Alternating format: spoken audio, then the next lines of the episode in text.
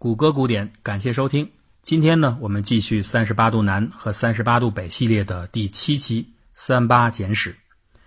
一九四五年的朝鲜半岛看似即将迎来半个世纪后的民族解放，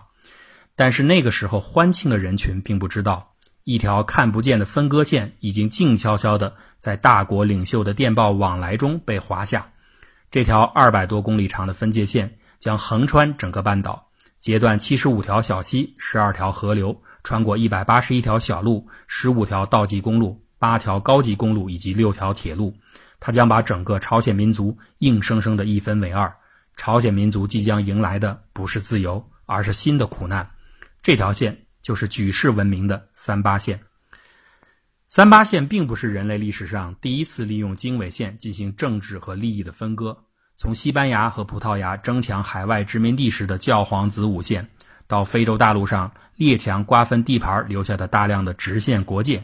从中南半岛南北越的十七度边界线，到库页岛上的五十度日俄国界，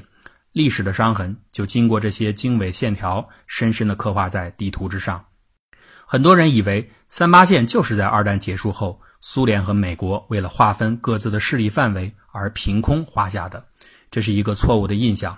美苏呢，的确划定了三八线作为各自的军事分界线，但不是首次。三八线真正的创造者是日本和俄国。一八九六年五月，俄国沙皇尼古拉二世加冕。在我们之前的节目中，有一期叫《行刺沙皇和捐书列宁》，那里边介绍过，尼古拉最开始是一个哈日的文艺小青年，在他首次访日过程中，曾经疯狂的购物，最后呢，在琵琶湖遇到行刺。从此对日本的态度发生改变。有兴趣呢，可以回看这一集。这个时候的日本跟俄国相比，国力尚显弱小。虽然日本刚刚经过甲午战争战胜了大清国，初步控制了朝鲜，但是沙俄这个时候也出兵东北，窥伺朝鲜半岛。日本情之不敌，只得忍让。首相山县有朋力主压制了外相青木周藏等国内的强硬派，并在沙皇即位后第二个月的六月份。在俄国首都圣彼得堡，与俄国的外交大臣罗巴诺夫签订了罗巴诺夫山线协议。就在这个协议当中，日俄约定按照三十八度线平分朝鲜半岛，这就是三八线真正的起源。当然，这一条三八线协议并没有得到真正的贯彻。先是沙俄方面并没有打算按照这个协议约束自己的地盘，但是随着情势的演变，日本的国力持续上升。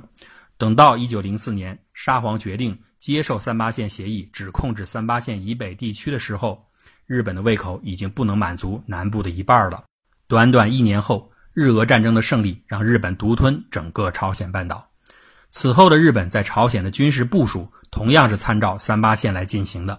一九四五年的二月，日本决定撤销其所属的朝鲜军编制，将朝鲜半岛的日本驻军划分成两部分。三八线以北的军队并入关东军，三八线以南的部队并入国内军，也就是由日本的大本营直接指挥。稍后呢，参谋总长梅津美治郎针对苏联可能进入东北对日作战的这个情况，提出对这个方案进行调整，把全部驻朝日军都划归关东军，加强东北的防御，并由朝鲜总督兼任关东军总司令。但是这个调整计划遭到了天皇的拒绝，故此。日本的这条作为兵力部署分界的三八线，就成为后来苏联在中国东北和朝鲜北部对日作战，而美国在韩国、日本列岛与大本营直接指挥的日军作战这样的战区分工提供了依据。驻韩美军司令官约翰霍奇在一九四七年十月二十七日就说过，以三八线分割朝鲜半岛，就是由于驻朝鲜半岛日军的编制和部署所导致的。当然了，这只是一种模糊的认识。具体到小小的朝鲜半岛上，为何以三八线进行军事分界的详细过程，你会发现有必然性，其实也有很强的临时性和随意性。在二战结束前的两年中，盟军各国不停地举行会议，商讨战后世界格局的安排。其中呢，当然也提到了朝鲜问题。在开罗会议、德黑兰会议、雅尔塔会议等一系列的会议上，美英苏中各方都同意恢复朝鲜的自由和独立。并达成了在相当长一段时期内由美英苏中各国托管半岛的意向，但是至于到具体的管理方案却一直没有出台，因为美苏两强都觉得战争距离结束还有一段时间，美国此时的关注重点是如何彻底击败日本，而苏联的图谋则是以出兵交换远东利益，所以相对不是热点的朝鲜半岛自然没有得到关注。甚至都到了1945年7月的波茨坦会议，距离日本投降仅有一个月的时间，美英苏三国军事首脑这个时候同意，在苏联对日宣战作战行动开始后，在朝鲜半岛附近的地区为美苏两国的海空军。划设一条作战范围的界限，避免在战争中发生误会。但是，关于在朝鲜半岛的陆地上分界线应该如何设立，占领行动应该如何协调，仍然未被讨论。美苏好像都对这个问题没有什么紧迫感。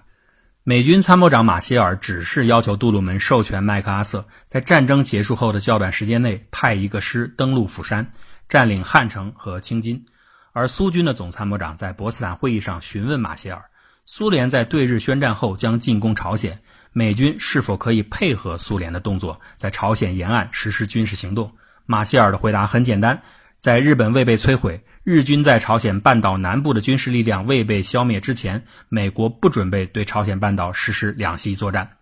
后来啊，根据杜鲁门的回忆，他说这是因为当时没有人想到，不管是美国的地面部队还是苏联的地面部队，能够在短期内进入到朝鲜半岛。美军是压根儿没有预计到日本会在不到一个月之后就突然转变态度向盟军投降，而苏联呢，则还在盘算着以出兵东北和朝鲜为条件，换取自己在满蒙的利益，故而啊，没打算很快出兵。但是谁也没有想到，接下来的剧情会因为一种武器的出现而剧烈改变。就在波茨坦会议开幕的当天，美国在新墨西哥州爆炸了人类第一颗原子弹。听到消息的杜鲁门对马歇尔说。我们有了这种神奇的武器，完全可以和中国、英国一起击败日本，不需要苏联出兵了。八月六号，美国在广岛投掷第一颗原子弹；八号，苏联对日宣战；九号，美军投下第二颗原子弹。同一天，苏联的大军攻入中国和朝鲜地区。八月十五号，日本天皇宣布无条件投降。苏联其实深知原子弹的使用将使自己手中的筹码尽失。为了尽可能获取战胜国的利益，苏军一改之前的拖延，占领行动迅速异常。而此前一直在蛙跳作战的美国，距离朝鲜最近的地面部队还远在六百英里以外的冲绳。朝鲜半岛的地面似乎马上就要出现真空，因此在军事行动的同时，围绕如何划设半岛地面分界线的策划案也在紧锣密鼓的实施。一九四五年八月十号凌晨六点。美国破译了日本大本营发出的电报，电文是日本御前会议决定接受无条件投降。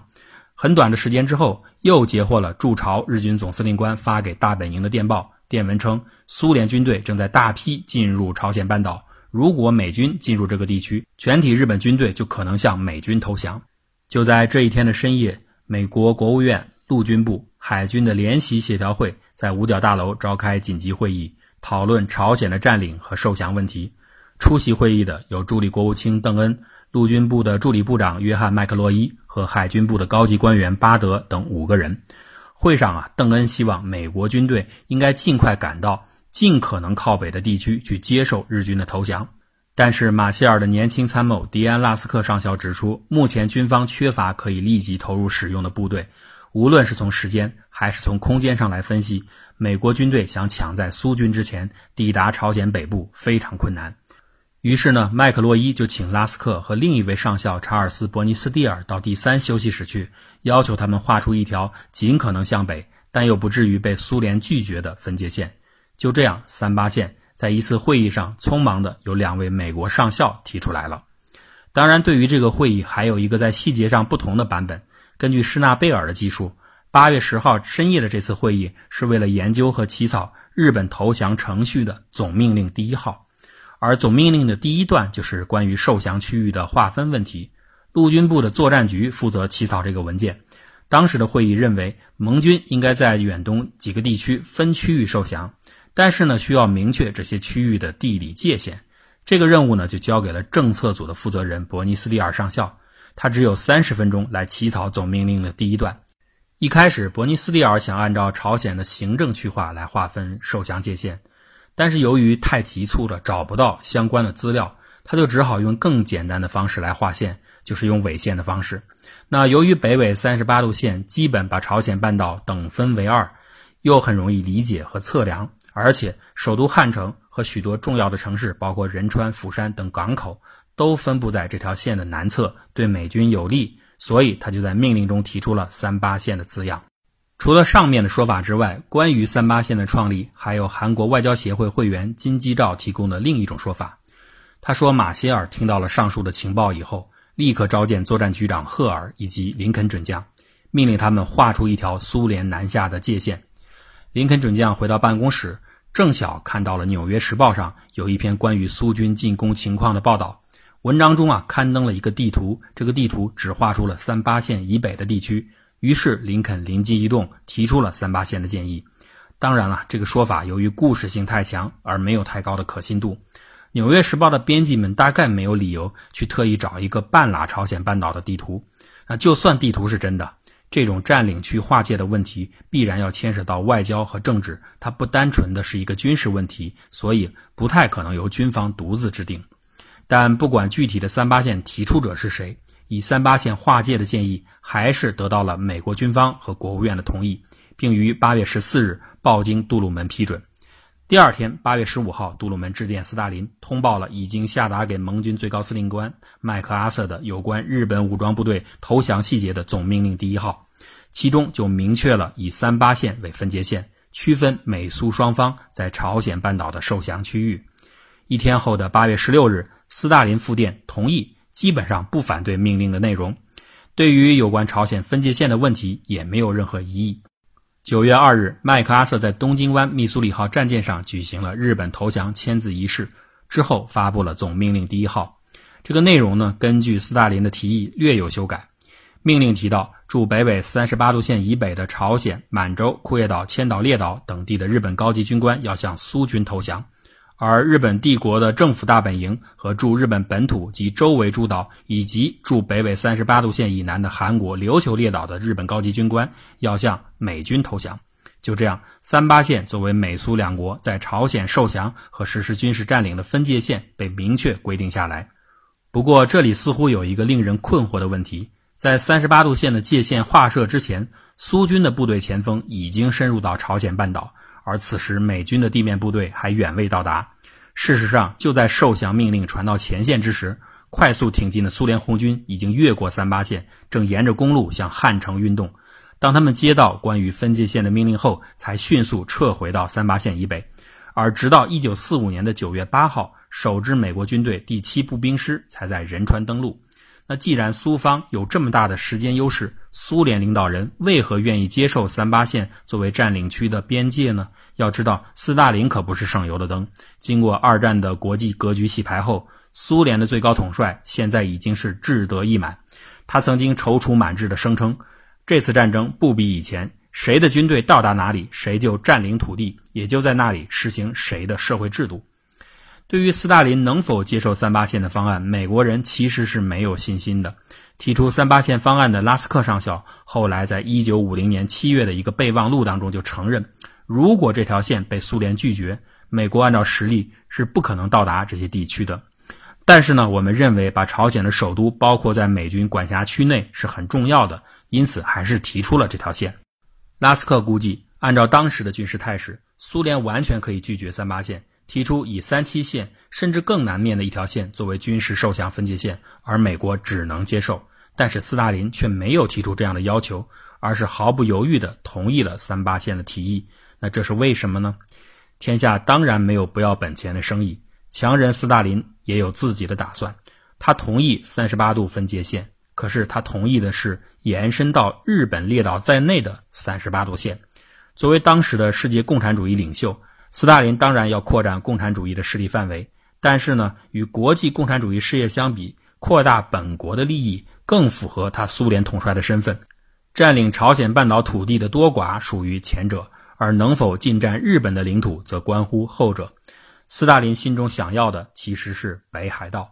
所以在前面我们已经讲过的八月十六号，斯大林回复杜鲁门的电报中。除了表示同意美国在朝鲜的受降方案之外，苏联方面还提出了两个非常重要的修改意见。第一，就是把属于日本的整个千岛群岛交给苏联军队；第二就是把属于日本本土的北海道的北部交给苏联。斯大林特别强调了第二点，他认为如果苏联军队在日本本土的任何部分都没有占领区的话，苏联舆论就会爆炸。斯大林最后还以强硬的口气对杜鲁门说：“我迫切希望上述的适中意见不会遭到任何反对。”但是，无论从巨大的战略价值出发，还是从付出的巨大战争代价来考虑，美国人无论如何是不会同意苏联插手日本的。杜鲁门在回忆录中提到：“我决定对日本的占领不能重蹈德国的覆辙。我不打算分割管制或者划分占领区。我不想给俄国人任何的机会，让他们像在德国和奥地利那样去行动。”因此，在一九四五年八月十八日给斯大林的绝密回电中。杜鲁门明确地拒绝了斯大林的第二点意见。他客气地说：“麦克阿瑟将军指挥的盟国部队是包括苏军在内的。”不过，他同意了苏联占领千岛群岛的要求。这个看似是一种妥协，其实毫无价值，因为早在1945年的2月，库页群岛和千岛群岛已经是苏联的囊中之物了。从这里，大家也可以知道为什么今天的日本对于北方四岛的领土声索如此坚决。客观地说，这几个岛屿的确是硬生生的被苏联夺走的。不过，考虑到苏联也曾经觊觎过北海道，日本已经算走运了。斯大林一方面在八月二十二日的复电中对美国拒绝苏联的要求表示遗憾，另一方面就在回电之前，八月二十号就向苏联军队下达了命令，要求苏联陆海军全力进驻北海道，理由就是北海道也位于北纬三十八度线以北。然而，斯大林的对手不只是杜鲁门，还有一个生猛不吃素的麦克阿瑟。就在斯大林下达命令的同时，苏联驻日代表库兹马·杰列维扬科中将拜访了麦克阿瑟，声称不管是美国同意还是不同意，苏军都将直接进驻北海道。麦克阿瑟更不客气，眉头一挑，直接打脸杰列维扬科：“没有我的许可，只要有一兵一卒登上北海道，立刻逮捕包括你在内的苏联驻日代表团全体人员。”在美方的强硬态度下，加上苏联实际上已经收获了足够的利益，苏军进驻北海道的计划最终未能实现。不过，需要补充说明的是，苏联方面想占有北海道，并不完全是临时起意。就在波茨坦宣言发表后，同盟国的确认真研究过日本的分治计划，即在日本无条件投降后，必须放弃自明治维新之后军事占领的不法领土，而日本的本土仿效德国和奥地利。将北海道、本州、九州四国交由同盟国统治，苏联的分治区域就是北海道和本州岛的北部，而中华民国也有一块占领区，就是今天的四国岛，还有大阪是和英国一起管制。不过呢，最后由于形势变化太快，这个计划最终未能实施。